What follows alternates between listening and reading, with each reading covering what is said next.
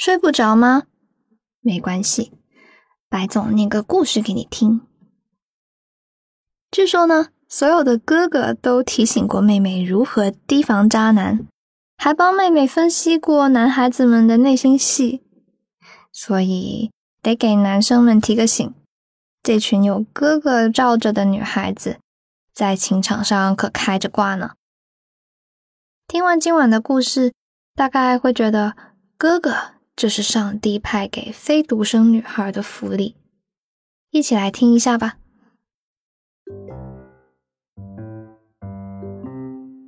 我哥双鱼座，大我三年。他在年头，我在年尾。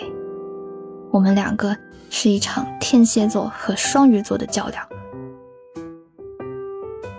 妈说，生下我第二天，我那毛躁的哥哥就示威了。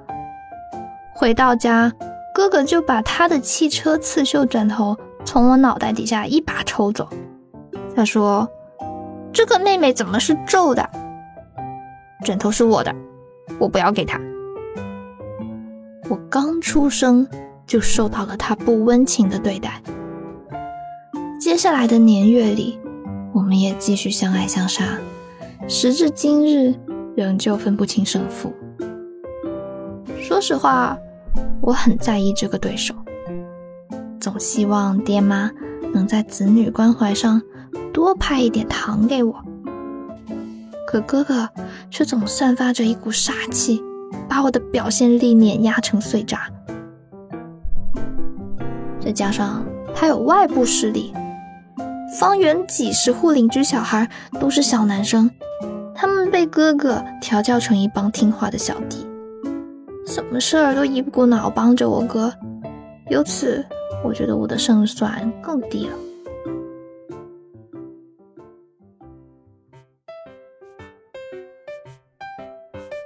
在五岁之前，我大概已经意识到这个问题；在五岁之后，我与他的一次次较量，便妥协为一次次效仿。那时流行四驱车。我哥呢，和他的一帮小弟，每个人手里都有一只发光的车，换上绝好的轮子，再换上特别好的马达，我们都把自己的小车视若珍宝。妈妈给我买过一套粉色的运动服，上面也印有一辆四驱车。我抱着衣服非常开心。他回头见到妈妈给哥哥买的是藏蓝色的，我就开始觉得难过，同时还找了好多种方式证明我我其实更喜欢藏蓝色。我妈劝告无效，只得拿回店里帮我换了蓝的。除了衣服，我还跟我哥入手了同样的四驱车，同样的溜溜球，同样的闪光波鞋。我妈曾建议，既然你们都喜欢一样的款，不如妹妹穿哥哥的就行啦，迟早都穿得下的。然后呢，妈妈再给妹妹买其他的款，好不好？我坚定地拒绝了我妈。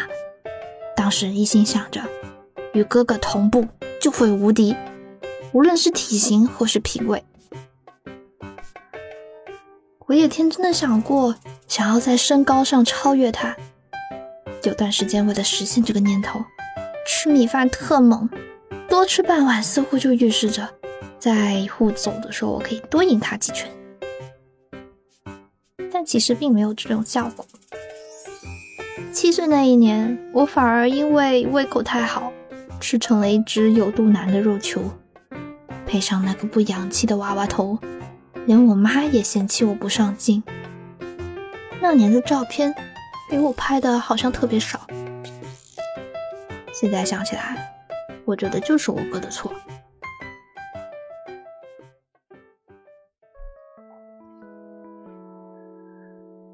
我和哥哥第一次相互展露杀气，也是在七岁那年。那次吵架结束，我流了一地鼻血。哥哥的四驱车碎裂一地，如此惨重，起因是他毁了我一张艺术画。那张画呢，是爷爷带我去公园买的，用蓝、黄、粉三种颜色搭配。摊子里的大师气派的画出你的名字，旁边呢再添上一朵妖艳的莲花。我从没觉得自己的名字这么洋气过，便把那幅画视如珍宝。回家后，我把画贴在哥哥的奖状上面。房内，他用若干红奖状组成的墙，突然出现了一张我的美丽名字，我为此沾沾自喜。哥哥却发现我的画贴歪了，他指责我用画遮住了他奖状的一个角。他爬上去把画往上扯，不小心把画扯烂了一个角。顿时我泪如雨下，想起那是爷爷给我送的一份礼物，就止不住嚎叫起来。我甚至学着别人发脾气，把哥哥桌上的试卷用手一扫，试卷扬起落下，哥哥那夹在其中的四驱车也随之重重的砸在了地上，他的马达从车上摔了出来，电池也都飞了出来。刹那间，我不敢那么悲伤了，我开始有点后悔。哥哥，我没想弄坏你的车。抬头的那刻，我看见哥哥的脸又绿又红。他站起来捡车，接着终于崩溃到大喊：“你怎么可以这样？”然后他对着我的背推了一下，我因为没站稳。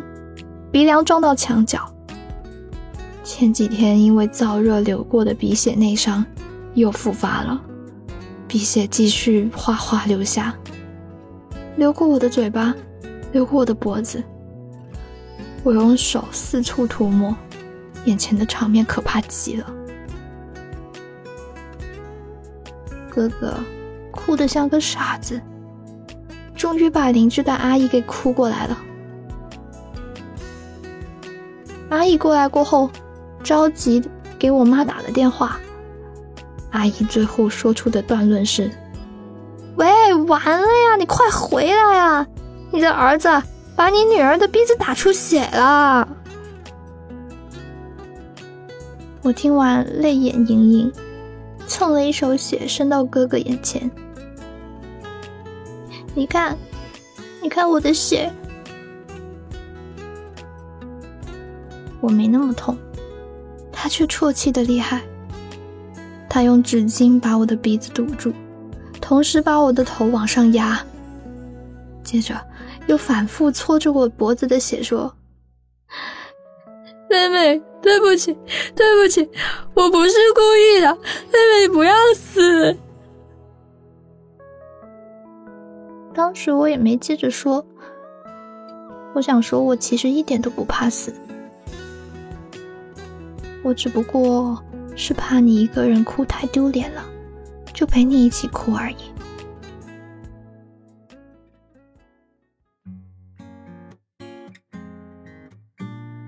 七岁以后，我和我哥喜欢玩更刺激一些的游戏。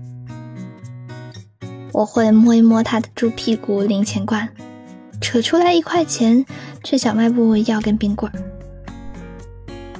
我咬掉浓滑的牛奶外皮，他呢则喜欢吃辣辣的薄荷夹馅儿。三五分钟吃完了，我们并排坐在地板上玩小霸王。在漫长夏日中，我选红盔甲波霸女王，哥哥选的蓝色肌肉勇士。我爱像个英雄冲在他前面。也免不了冒失的把我哥射死在油漆开局。每次中枪倒下的他，气得在一旁摔手柄。他不敢再动我的鼻子了，也不再敢推我一下。玩了一整个夏天，哥哥大概是觉得与我组队太不划算了。他说：“不要玩游戏，要去附近抓怪兽。我们悄悄地把四轮单车升级成二轮，一起自驾前往家附近的泥沙海滩，去捉小螃蟹。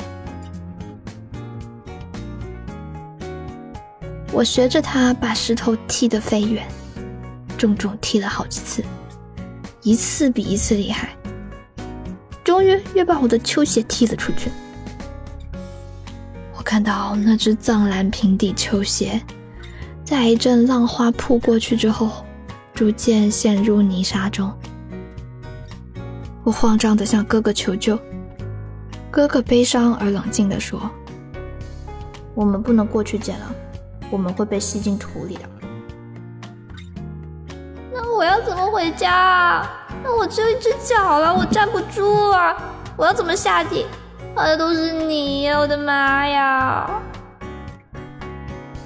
哥哥走过来，蹲下，背起了我，再把我放到干净的石头上，冷冷的说声：“真是个倒霉鬼。”接着，他把自己的球鞋脱下来，让我换上。我见我哥第一次穿绣花的球鞋，路上憋不住笑他。他不情愿的光着一只脚。颠簸颠簸走出泥沙滩，有点脏脏的，却有点帅气。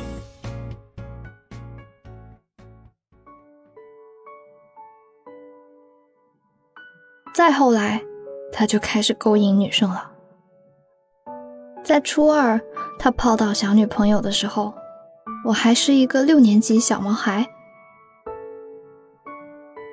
我看到他抱着一个曲奇罐在被窝里笑。就知道他一定有了秘密。我凑过去看，你干嘛？你在干嘛？在看什么？接着他快速的盖上取气罐，我还是掀开看到了。哥哥在看一个本子，本子正中间贴着一张照片，是他和一个笑容很腼腆的女生一起拍的。我回想他和我拍的那套贴纸像。他用一只手压着我的头，我两揪完美的小便便被搞得很毛躁，显得他没半点男生风度。没想到他跟这个女生拍，居然一脸斯文。之后我还了解到，那个女生的 QQ 名叫薄荷味的夏天。当时听着觉得，嗯还行，于是我也升级了自己的网名。把果冻改成了柠檬水晶果冻。改完之后，我也没能早恋。我后来就认命了。哥哥成功早恋，可是我没有。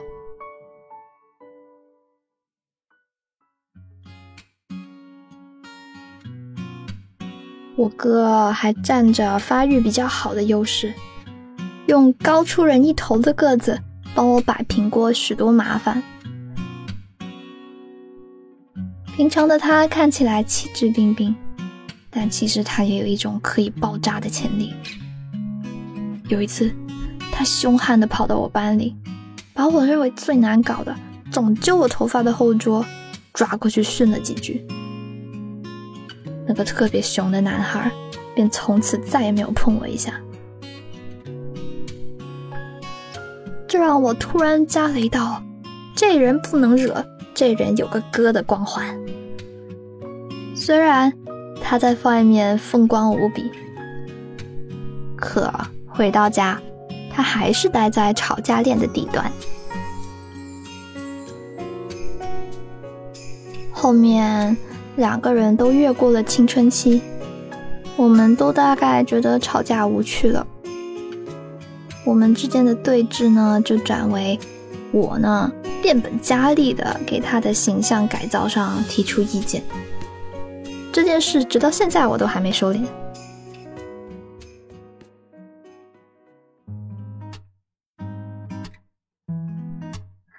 我哥呢长得白，白就算了，他还没什么腿毛，没有那种强壮的力量感，没有那种黝黑健康的皮肤。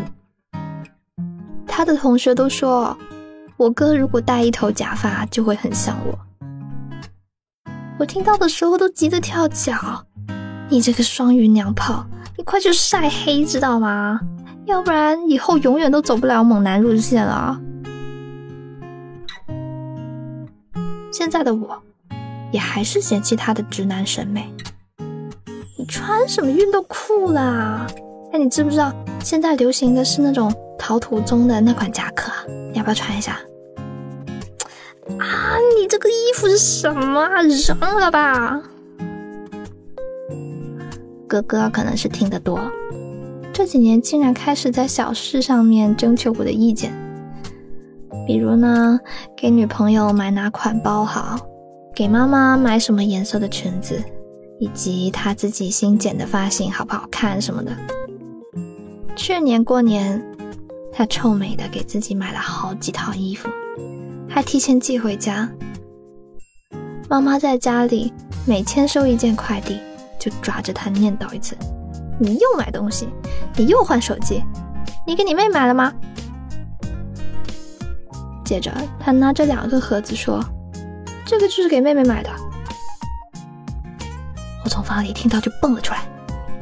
拆完，我抚摸着一个新的 iPad 一个新的手机，接着内心激动的把我的旧款手机放在一边，凑在我妈耳朵旁边说了一声。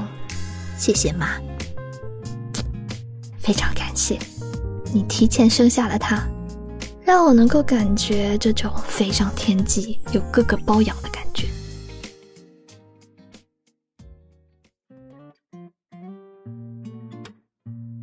或许是我哥赞助的科技产品悄悄的改造着我。用上新手机之后，我更快速的对接工作、认识朋友。可是。和他的通电时长却越来越短。我们不在同一个城市，有时一个星期打一次电话，有时半个月才打一次。聊天也从灵魂层面降回了生活的零碎。当我们在各自的世界里面愈加茫然，偶尔会接到我哥的来电。他问我什么时候回家。我们现在只有在节日，在约好一起回家的时候，能碰上好好聊几句。会见到他换了新发型，会见到他瘦下许多。总之，每次见面他都变化不少。唯一不变的，是他依旧能对付叔叔们。我哥的能耐是能陪着瞎扯，他喝完酒也像一个有模有样的男汉子，冷静应对，一杯又一杯。记得有一回，我实在是喝不动了，崩溃掉，拿碗筷逃走。离开饭桌前，我听见叔叔憋着红脸逼问哥哥一大堆。而已经醉了的哥哥开始答非所问。他悠悠地吐了一口烟，说：“总之，我这辈子就看好两个人，就我妈和我妹，其他也没有那么重要。”今晚的故事念完啦。别人在关心你飞得高不高的时候，只有亲人关心你飞得累不累。你呢？你有哥哥吗？你和他有过哪些有趣的回忆呢？在评论区告诉我吧。我呢是白总，依旧在 Storybook 睡不着电台等你。晚安。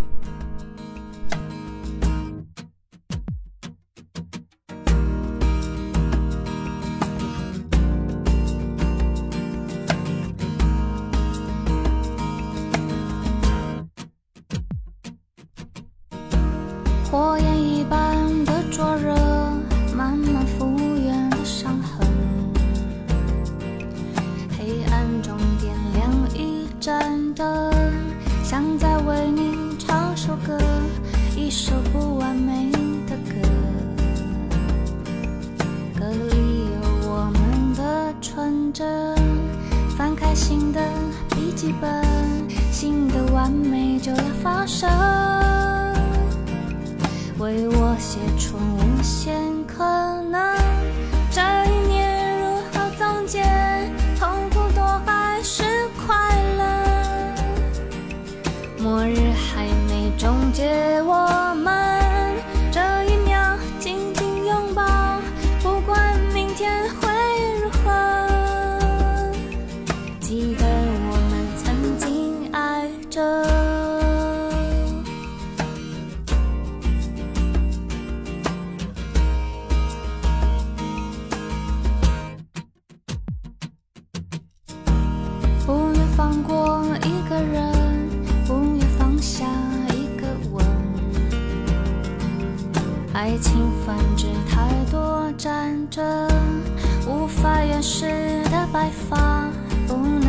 是